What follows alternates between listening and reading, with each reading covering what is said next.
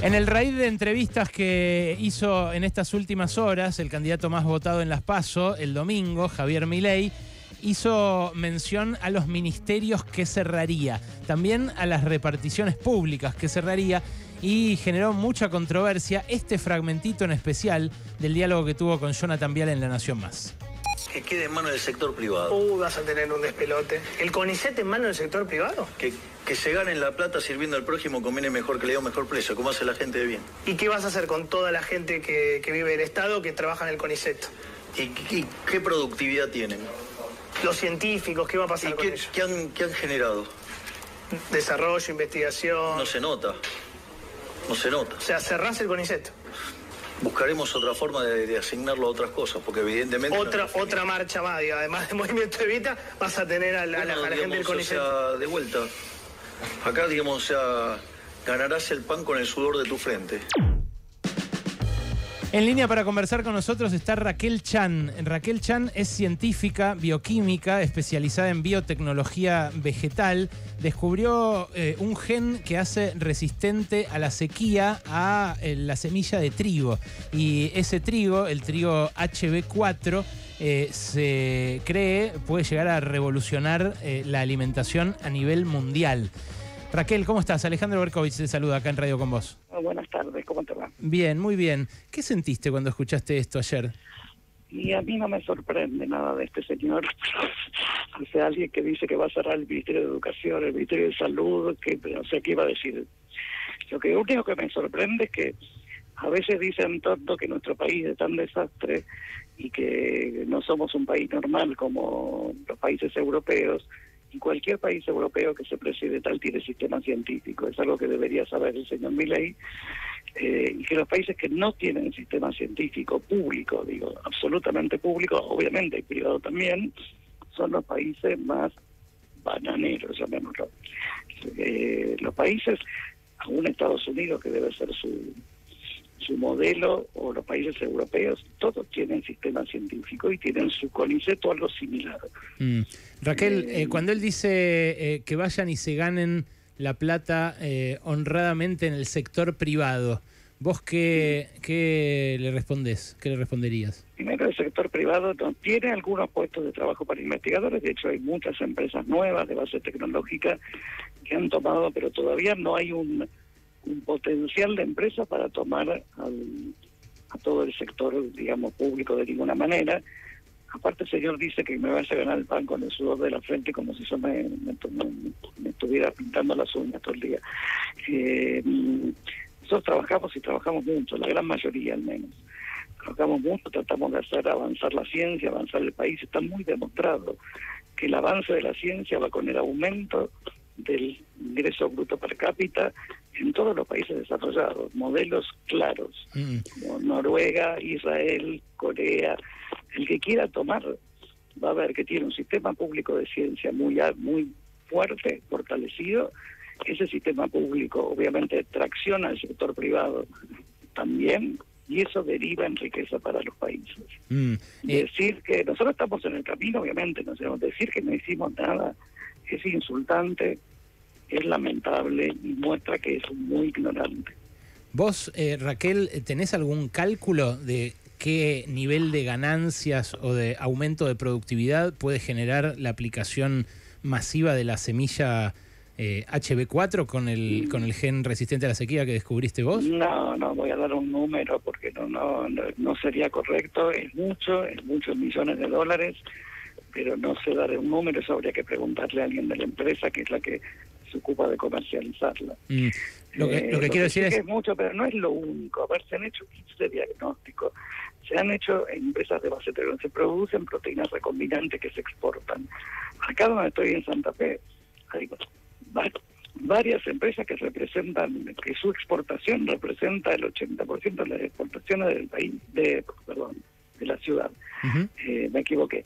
Eh, me parece que es no conocer, no conocer dónde estamos. Mm, eh, pregunto porque él dice qué productividad tienen, ¿no? Y es difícil hacerle ver... como yo puedo averiguar ese número, pero es difícil, es, una, es un pronóstico, pero claramente es un enriquecimiento del país porque es una tecnología que tiene un agregado de valor claro que ha hecho que los granos, cuando haya suficiente semilla, porque esto hay que multiplicarlo para que haya suficiente, y como ha sido aprobado en muchísimos países, tengan un valor mayor y la quieran en muchos países, porque la, la están pidiendo, no hay suficiente, ese es el problema hoy. Claro. Raquel, ¿qué pasaría con los científicos que eh, trabajan en Argentina si cerrara el CONICET? ¿Qué harían? No sé, habría que preguntarle al señor Meley cuál es el plan, no sé qué piensa hacer, hacer, no hacer. O sea, primero se va a llenar de juicio, supongo. Primero que también destruya el Ministerio de Justicia, porque la mayoría tienen un empleo. Eh, no los becarios, que son becas, los que son investigadores de plantas, sí, tenemos un empleo. Y segundo, no sé qué pe- peor es lo que le va a pasar al país si de- si deja de tener ciencia. Mm, ¿Qué le va a pasar a los científicos? Yo espero que este señor no gane, ¿qué querés que te digan? La verdad que no me imagino que hay en su cabeza. claro, Creo, claro. creo que es un discurso eh, con el cual obviamente quiere conquistar a cierta parte de la sociedad, no sé exactamente cuál, que es un discurso, él no, no creo que tenga un plan claro. ¿Qué va a hacer? ¿Lo va a vender al edificio? ¿A nosotros nos va a echar? Yo creo que sería más por ahí adecuado preguntarle a él, a ver qué piensa hacer, porque él dice, va a ir a manos privadas, ¿qué manos privadas? Él cree que lo va a vender al CONICET. Claro. Eh, ¿Te Los recuerdo? hospitales los va a vender. Las escuelas las va a vender cuando habla del voucher. Va a vender la escuela, va a venir alguien la compra y que... No, no, no, no termino de ni de entender cuál es su plan. Estamos hablando con Raquel Chan, una de las eh, científicas más importantes del país, eh, recientemente muy, muy galardonada por el descubrimiento del gen resistente a la sequía e investigadora titular del CONICET. Por una fundación que está formada por privados, que es la Fundación Bunge y Born. Normalmente no hago gala de los premios, pero notoriamente Bunge y Born piensa que es importante lo que hizo. Raquel, Gabriela Vulcano Sí. te saluda. Hola, Gabriela. ¿Crees que el discurso de Milei respecto al CONICET y a algunos otros temas tiene que ver eh, con su necesidad de interpelar a un sector de la sociedad que eh, tiene como una idea de que en el CONICET no se hace nada, no sirve para nada? eh, toda esta idea de que el Estado está manteniendo a gente que no trabaja. Yo creo que sí, que quiere conquistar a esa gente que ha tenido éxito, lamentablemente. Eso dicen los resultados del domingo. Eh, creo que ese es el discurso. Lo del Estado no sirve para nada, las empresas del Estado no sirven para nada. Hay que anular el Estado. A mí, antes, o sea, por supuesto que como soy coniceta y tengo la camiseta puesta, estoy preocupadísima.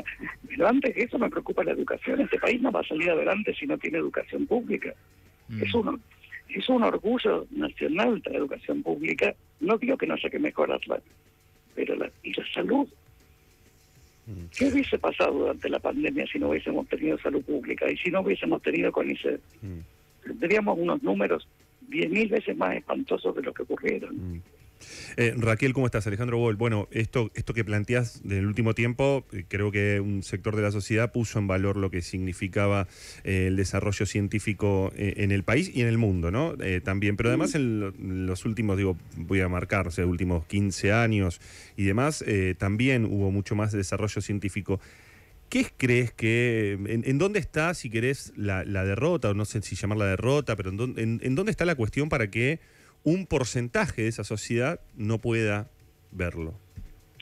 La verdad me cuesta entenderlo, no, no habría que ser sociólogo, Mm. no es mi caso, yo soy de la ciencia dura, Claro. pero eh, no lo termino de entender si es una cuestión de odio que se ha generado durante años, eh, de que sí hay algunos empleados públicos que, que no hacen nada, pero no son la mayoría.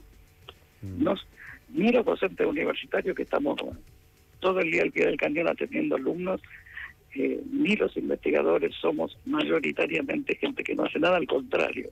Raquel, La gaussiana está muy hacia los que sí trabajan mucho. por último, eh, ¿crees que esto es parecido a lo que pasó en alguna otra época? ¿Te recuerda, por ejemplo, no sé, el momento... O sea, caballo, Claro. no, es peor aún. Es peor. El señor dijo que no quería aumentar los sueldos. Este dice que quiere vendernos directamente. No sé, en el mercado de esclavos. No sé dónde piensa vendernos. Cuando dice se va a privatizar, ¿cuál es su idea? Ponernos ahí en venta. Quizás que se vayan del país, ¿no? Eso lo va a lograr solo ajustando sueldos sin cerrar el CONICET, que es un plan que me gustaría escuchar también de los otros candidatos. O sea, si ajustas el sueldo con la inflación que hay, se ve la gente, se- por lo menos los más jóvenes, eso ya pasó.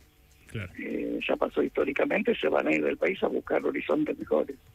Raquel, gracias por este sería lamentable, porque hemos invertido mucho Sí, el Estado en la formación de esas personas. sí, sí, lo es. Gracias por este rato, Raquel. ¿eh? No, a ustedes. Un abrazo. Eh, la doctora Raquel Chan estaba tomando examen la hora anterior y eh, ahora se tomó un ratito para respondernos. Eh, estaba tomando examen, repito, en una universidad pública, esta investigadora del CONICET, un instituto que, eh, según mi ley, va a desaparecer.